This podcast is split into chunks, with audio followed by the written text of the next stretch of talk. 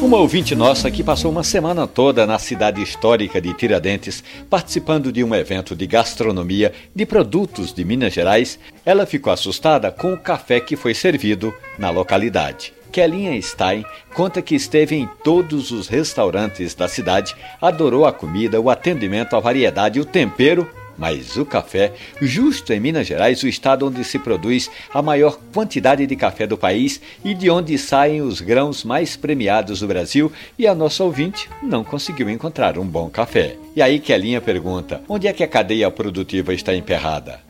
Na venda, na distribuição ou a preocupação dos produtores é simplesmente exportar grãos de qualidade? Pergunta. Numa rápida abordagem, eu diria que todos estão cometendo algum tipo de erro. O produtor que não mira o mercado interno, o vendedor que não tem outras prioridades e até o consumidor que não força a demanda.